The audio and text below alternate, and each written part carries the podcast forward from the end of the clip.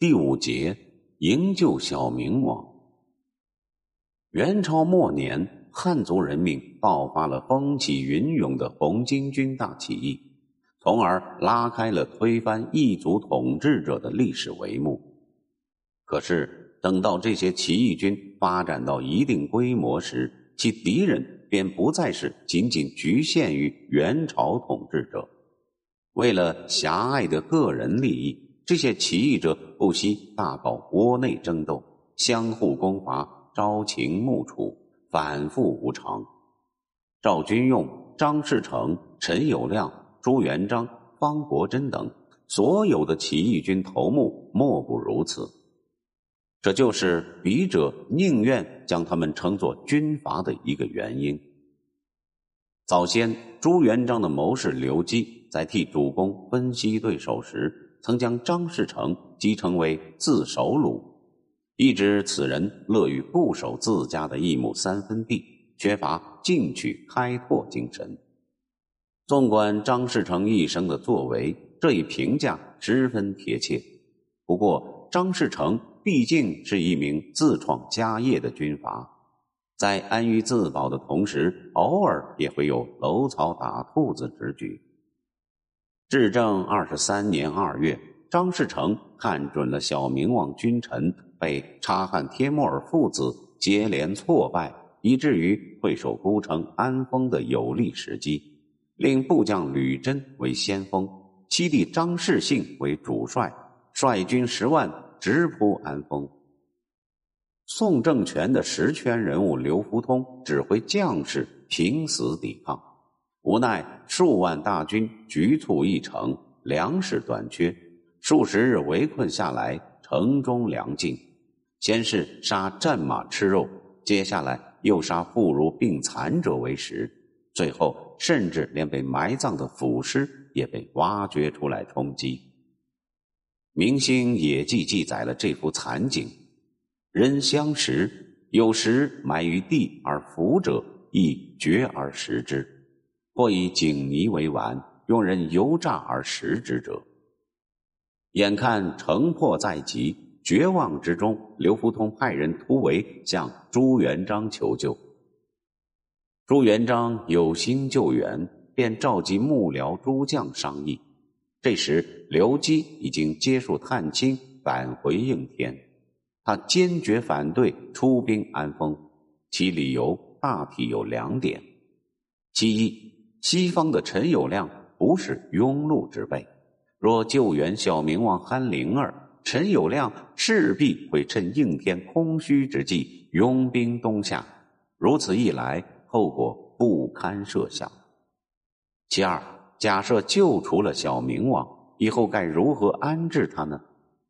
其迁台词是：憨灵儿与朱元璋有君臣名分，如今朱元璋已经做大。将来势必登基成尊，眼下小明王示威，正好借敌之手将其除掉，以免日后朱元璋成帝时麻烦重重。然而朱元璋却有不同的看法。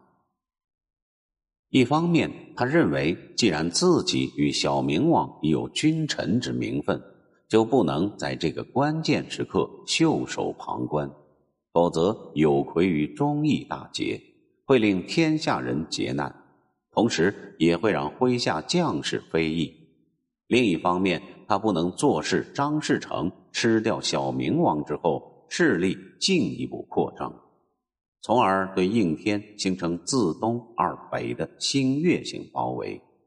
此外，手下诸将也大多不能容忍这个平素看起来有些窝囊的张士诚。今朝忽然发飙，竟然对他们名义上的君主痛下黑手，众将群情激愤，一致表示要好好的教训一下张士诚。鉴于上述理由，朱元璋思量再三，决定出兵安丰，以迅雷不及掩耳之势擒王救主。至于陈友谅那边，朱元璋不相信这个家伙。在遭遇前番的一连串重挫之后，能够在如此之短的时间内再度发起大规模的进攻，乐观点看，或许等到陈友谅秀出战绩时，自己这边已经高奏凯歌而归了。主意打定，朱元璋亲率徐达、常遇春等一干猛将，于三月初一这天誓师出征，北渡长江，急赴安丰，秦王靖难。可是令朱元璋没有料到的是，当援军赶到时，安丰已被吕珍攻破，刘福通战死，小明王憨灵儿脱身后隐匿于民间。尽管如此，仗还是要打的。两军在安丰城下展开激战，朱元璋三战三捷，期间泸州守将左军弼出兵援助吕真，也被打败。吕真和左军弼相继逃走。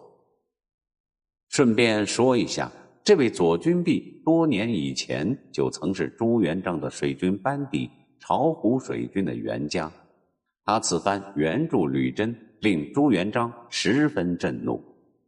待大军进驻安丰，略作休整之后，朱元璋便令徐达、常遇春率军攻打已经逃回泸州的左军弼。自己则带着刚从民间找到的小明王憨灵儿班师回应天。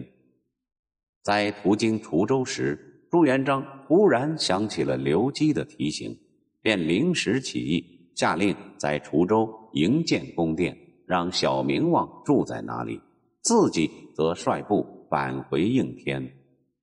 至正二十三年三月十四日，小明王憨灵儿颁诏。追封朱元璋祖上三代，曾祖父朱九嗣为资德大夫，江南等处兴中书省右丞、上护军、司空、吴国公；曾祖母侯氏为吴国夫人，祖父朱初一为光禄大夫，江南等处兴中书省平章政事、柱国、司徒、吴国公；祖母王氏为吴国夫人。父亲朱五嗣为开府仪同三司、上上柱国、录军国重事、中书右丞相、太尉、吴国公；母亲陈氏为吴国夫人。平心而论，安灵儿此举可谓用心良苦。此人才智平平，凭借其父安山童的余荫，被刘福通拥戴做了宋政权的皇帝，实则傀儡而已。刘福通在世之日，潘灵儿心中还算踏实，因为不管怎么说，刘福通是自己父亲的弟子，算得上是自家人。可是眼下刘福通已死，自己落入这个名义上是自己臣属的军阀手中，虽然供养丰厚，但监视却极其严密，左右宦事全是朱元璋安排的人。未来究竟会发生什么？现在还真不好说。如今自己寄人篱下，身无长物，唯一拥有的就是这块皇帝招牌，索性以这一资源去讨好自己的新靠山，卖个人情。至于效果如何，则听天由命。对于贫苦出身的朱元璋而言，小明王的这一追封。不仅让他感到欣慰和荣耀，而且还有一种扬眉吐气的感受。想当初，他朱元璋本来已于至正十六年便被手下诸将尊奉为吴国公，可是直到五年后的至正二十一年正月，也就是在第一次全面打败陈友谅之后，小明王才正式下诏封他为吴国公。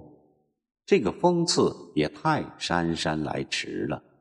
如今可好，风水轮流转，自己成了小明王的靠山和恩主，旬日之间竟然连祖上三代都追封了，效率不可谓不高。高兴之余，朱元璋特地撰写一篇《朱氏士德碑》，来记载这件光宗耀祖的大事。